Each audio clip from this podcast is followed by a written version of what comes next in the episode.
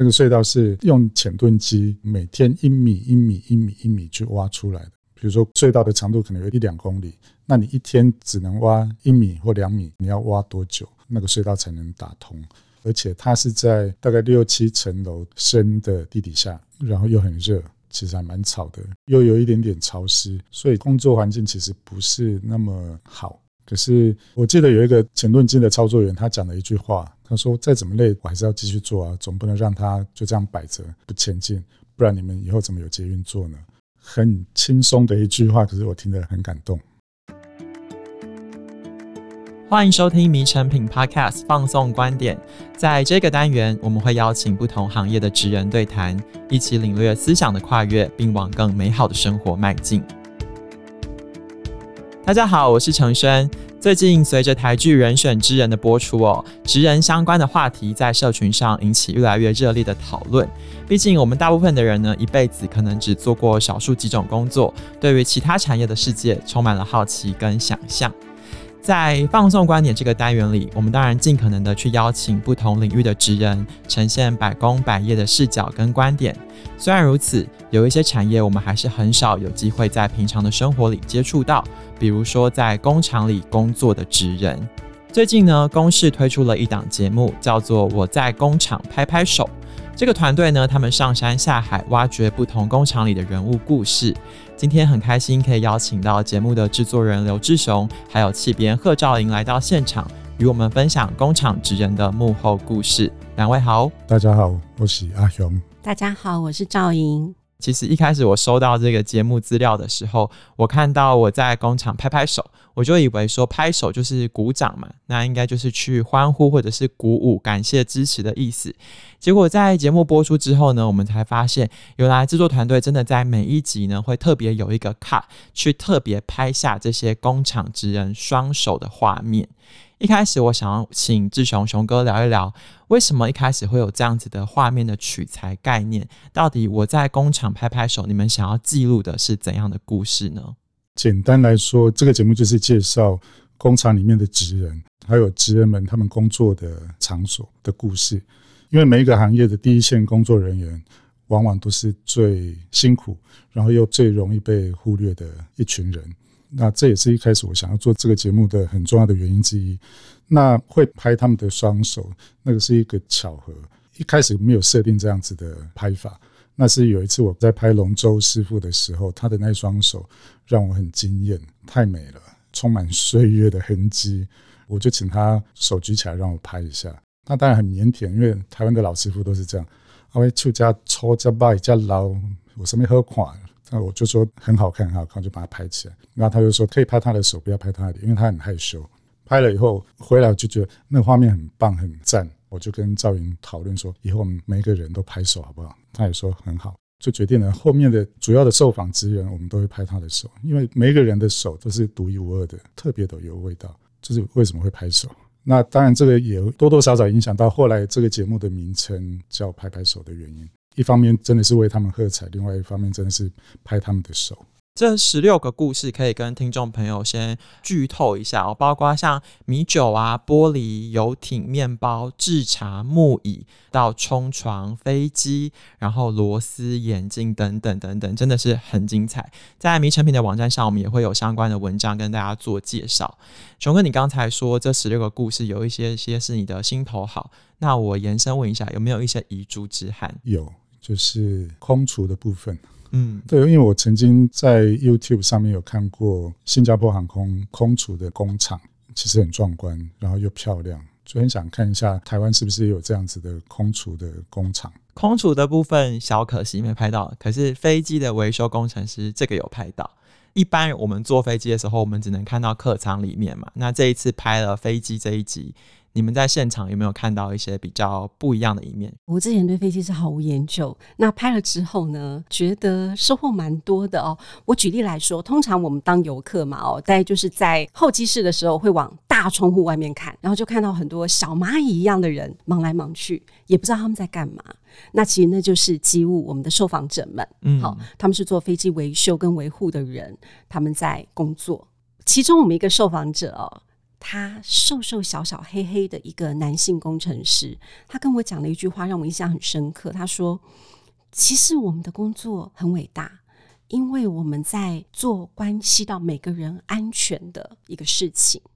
可是呢，没关系，就算没有人认识我们，没有人看见我们，我觉得也无所谓。”嗯，确实，其实是不会有人注意到他们的，因为一说到飞机，大家看到的都是机长啊，或很漂亮、很帅的空服员，没有人会去注意机务的。嗯，那事实上，他们工作是真的非常辛苦，也很高压。我举个例子哦，通常在飞机要起飞前两个小时，他们就已经就位了。比如说九点的飞机，他们七点一定要就位了，然后开始做很仔细的飞机的检查。然后呢，在前一个小时。你如果起飞前一个小时，你从大玻璃外面看，就会看到小蚂蚁们忙来忙去，包括加油的、加水的、做测试的，他们会做环机检查，各式各样的准备工作。我在拍摄的时候，其实觉得还蛮有节奏感的。那个节奏感的意思是说，他们自有各自的分工，嗯，然后很有默契，其实不太讲话的。一个眼神，一个手势，因为现场很吵，噪音很大，有时候比个手势，你就知道对方在干嘛。所以那个节奏感让我觉得还蛮美妙的。嗯、节目里面会呈现有诶、欸，就真的很像你讲的小蚂蚁，就是你在路上或桌上看到小蚂蚁，你把它打乱，他们会自己有一个秩序，然后又回过头来。在我看了好几集的资料里面，我觉得这些工厂职人相较于一般可能你做行销的、做业务的、抛头露面的工作，他们有一种很意外的谦逊感。就是他们会说：“哦，我做这个东西没什么。”可是其实，在这些小小小小的付出后面，都有很多更伟大的一些些，不管是他们的价值存在，或者是其实能够支撑他做这么久，一定是有一个热情所在。刚才我们讲完了天上的，我们来聊一聊地下的好了。一般的乘客在坐捷运的时候，我们也就是下月台，然后坐到车厢里，我们很少有机会看到捷运的工地现场。在这个工地现场的捷运现场呢，志雄这边看到了怎么样的故事？你们看到什么？听到什么？感觉到什么？在那个地底下很深、很黑、很暗的地方，我感觉到就是一个很梦幻的一个场景，就跟太空科幻片的现场很像，就是那个隧道。嗯，那那个隧道是用潜盾机这样每天一米、一米、一米、一米去挖出来的。那你可以想象说。比如说，那个隧道的长度可能有一两公里，那你一天只能挖一米或两米，你要挖多久，那个隧道才能打通？而且它是在大概六七层楼深的地底下，就所有的人都要从地面一路走，没有电梯，就是这样走走下去。嗯、那些零件或者那些轨道或者是什么东西，那个当然是用吊车吊，但是所有的人都是走路下去的。然后下面没有厕所，所以你必须要在地面上先上好厕所或者吃饭。这些都准备就绪了，然后你这就下去，下去大概也不会想要上来，因为你上来再下去很累，然后又很热，其实还蛮吵的，然后又有一点点潮湿，所以那个工作环境其实不是那么好。可是我记得有一个前盾机的操作员，他讲了一句话，他说：“再怎么累，我还是要继续做啊，总不能让他就这样摆着不前进，不然你们以后怎么有捷运坐呢？”很轻松的一句话，可是我听得很感动。我补充一个小资讯，因为我们在拍捷运是拍捷运万大线，万大线呢，它其实有一部分是河道区，所以呢，它有很多的那种很大的卵石、大石头，还有那种很粘稠的泥土，所以啊，我们在拍摄的时候，他们遇到一个很大的困难，就是糟糕，他们的前盾机的管线一直被阻塞，被大石头跟这些泥沙阻塞，可能挖一点点几公分哦，就又被阻塞了。每一次阻塞呢，就要用徒手把它打开来，把大石头搬出来，再把泥沙冲掉，继续往前挖。所以我们在拍的时候，一直停顿，一直停顿。你们就想象，哎，几公分挖一下下，又要开始三十分钟的清理。我在旁边看了，我都快没有耐心了。可是就像刚刚志雄讲的哦，那个工人就讲说，没有办法，就得继续挖，不然你们将来怎么有捷运坐？所以，其实他们压力都非常的大。为什么？因为关系到安全，挖越久越有可能有风险，就是地面层可能会塌陷。嗯，所以其实我们在拍的时候遇到一个风险，就是原本应该两三天就可以挖过去的，已经挖了十几天了。嗯，所以他们很多晚上都做噩梦哦，睡不着，然后压力很大，这样子，它真的不是容易的事情。我觉得你刚才讲到一个时间，可能可以跟听众朋友补充，比如说我们到时候收看节目的时候，一集二十几分钟，顶多三十分钟，但你们实际上拍摄拍了多久去收集完成它？通常一个点大概就是快的话两天一夜，那比较多一点可能三天两夜。但是如果是南部的话，可能就四天三夜。嗯，那这个只是一个单元，一集里面其实有两个单元。我们刚刚说这个节目有十六集，但是其实一集里面会有一个大的厂跟一个小的厂。好比米酒厂就有一个台酒跟另外一个在宜兰的一个小的酒厂，所以其实是三十二个不一样的工厂的故事。严格说起来，一集大概要拍多久？有点难估算，大概七到八天左右吧。这个还不含所谓的专家或者是职人们的另外的访问。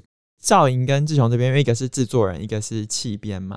那像刚才讲到了很多这一些访问啊，或者是取材，两位可以跟大家介绍一下这一集要产出，其实你们要投入怎么样子的事情吗？我们这个节目有好几位企编，企编主要的工作其实就是包括找资料、找题材、找受访者，然后接洽。那包括我们到了现场的访题的设定，还有做访问，以及整个访问完之后回来要整理这些素材。然后最后形成一个脚本，就很像一个故事要怎么说，对，大概是这样的一连串的工作。志雄这边就是在每一集的部分，你一开始选材，然后跟企编一起讨论，说你们要呈现出怎么样的故事跟内容。但其实因为你特殊的工作背景，你也懂得拍摄、导演跟剪辑。原来这一次连主视觉都是由志雄哥自己设计的。对，它是一个不同蓝色的背景，上面才是我们的标准字，这样。最近一直有人问我说：“我的主视觉为什么是蓝色？”其实很简单，蓝色就是蓝领，白色是白领。那如果这个社会上没有这些蓝领，也就是所谓的基层劳工，他们的付出是成就不了这些白色的人。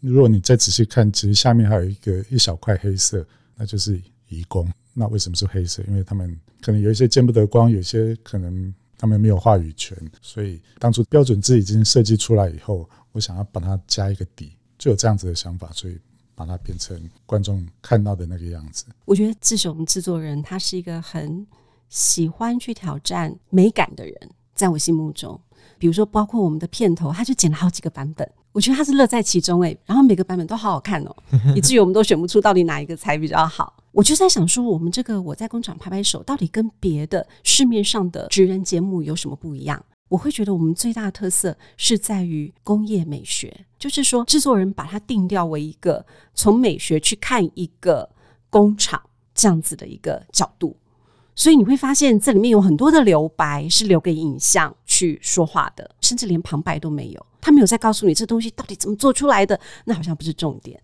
但是其实你光用看的，你大概可以看出一个各自的体会，而且拍得很美。为什么我会特别想要跟你们聊这个原因，是因为我们如果直接看工厂拍拍手，我们看到很多在工地里面工作的职人。但其实对于迷成品的听众朋友来说，其实两位也就是职人啊，你们就是影视工作的职人嘛。像雄哥这边，你之前在金钟奖得过的奖是“我又在市场待了一整天”，像这样子的记录，那个时候是拍市场里面的人。然后我记得你说，你特别在意的是不要拘泥场景的美丑，去看那个人的表情。比如说像这一次。的这个节目呢，其实很多工人他是害羞的嘛，他不喜欢你这样子太认真的拍他的表情。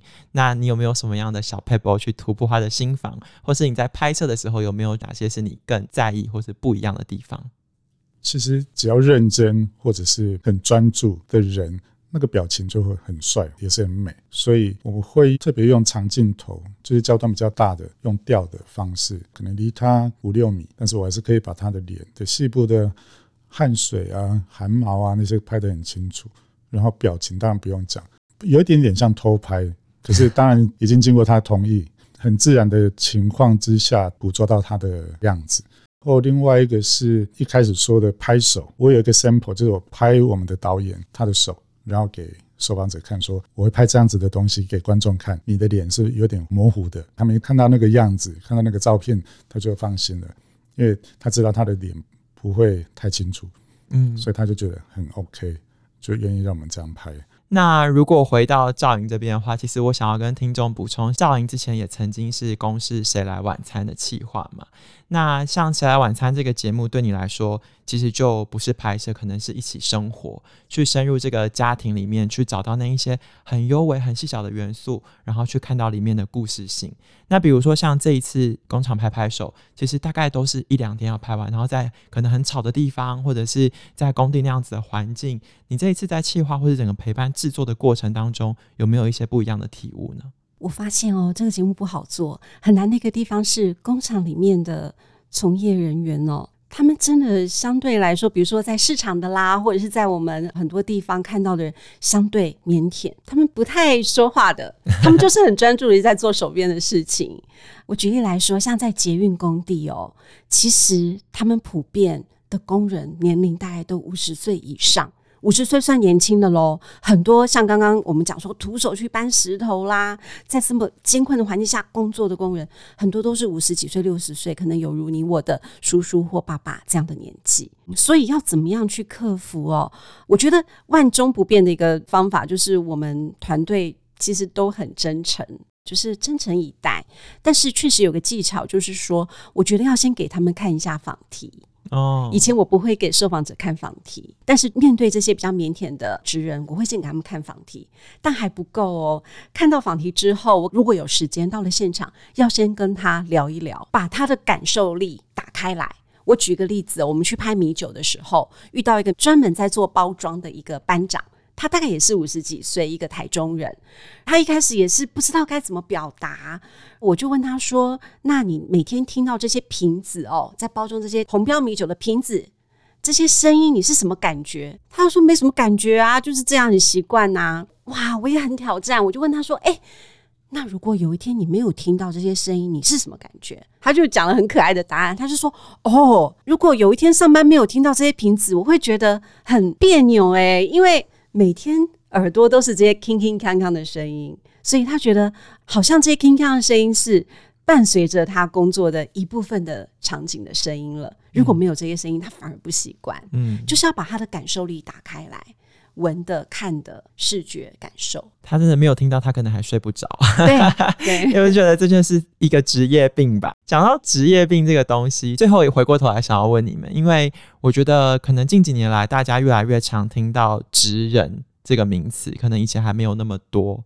一开始讲职人的时候，好像就是讲那种一生悬命啊，然后做好一件事啊。在你们真正去接触、亲自接触了这么多这些职人之后，现在对于你们来说，你们心中的职人是什么呢？我觉得只要是忠于自己工作的人，就可以算是职人吧。嗯，我觉得啊，时代有一点不一样了哦。现在很流行斜杠，就说在以前，我们觉得说职人，日本人说职人一生悬命嘛，一生忠于一件事。可是在现在这个时代，你问二三十岁的年轻人，他们不一定是这样的一个生命历程，他可能同时身上有好几份的工作跟任务或兴趣成为他的工作。所以我觉得职人的定义可能。也许有一些新的突破跟革命这样子哦。那对我来讲，我觉得职人是一种态度，他怎么样守护他自己这份工作的热情？这到底什么意思呢？我觉得每个人答案是不同的。到底那个热情是什么？我举两个受访者的例子。我们在拍捷运的时候，访问到一个专门维修捷运车厢的厂长，他觉得维修跟运动。是很像的，运动没有什么了不起，维修也没有什么了不起。可是你要持之以恒就很难了，对不对？我们要持之以恒的运动非常难。他说，你要持之以恒的每天把那个螺丝锁到一个最棒的位置、最精准的位置，而且到我退休那一天都是一样的品质，那是不容易的。嗯。所以那是他认为的职人精神。所以投射到我刚刚讲的，就是他守护的他的热情是他的品质，那是他的使命所在。所以讲回职人，我真的觉得他没有标准答案，可是就是你的守护的那个热情到底是什么？其实，在比较传统老一辈的观念，都会说，你如果不好好读书，你以后就是做欧秋，好像觉得说职业有一点点的贵贱成分吧。可是我觉得，就像刚才赵颖讲到那个捷运机场维修的厂长。他就说：“对我来说，欧秋不欧秋已经不重要了，是我有没有办法把一件事情做好。”回过头到志雄刚才讲过的飞机这件事情也是一样的。如果你单看飞机，你就会觉得他好像是在转螺丝，他在修这个机器。可是我也对于职人的分享很印象深刻，他们觉得他们在成就别人的梦想。如果有一天你想起来你小时候跟你爸妈出国去哪里玩，有一趟很棒的回忆，那可能有这样子回忆的产生是有这一些职人在背后付出。最后，其实我也想要跟大家分享哦，就是在我在工厂拍拍手的这一系列节目里面，有一集呢是在讲米酒的酿造。那我觉得两位很厉害的地方是，你们不是从酒开始，你们是从米开始。所以那时候呢，是有专门去访问了在种那个酒米的职人。他就说，其实对他来讲，种米这件事情就是由大自然的天地，包括这些植物、动物跟他一起的共同创作。那我觉得回到人类的社会也是一样的啊，就是不同职业、不同工作场景的人共同的付出跟努力，然后去创造了这个社会很和谐、很美好，或者是更加进步的一天。今天节目的分享，我希望听众朋友透过两位分享的故事，对于不同的职业、不同的工作场景，会抱有一点点的好奇跟想象。那如果大家想要看更多的话，欢迎在每个礼拜四的晚上九点去收看公式。那也可以在我们这一次的节目简介的资讯栏点击去看到公式家的网上收看链接。最后要非常谢谢两位来宾，感谢志雄，也感谢赵莹。我们下一次见，拜拜，拜拜。拜。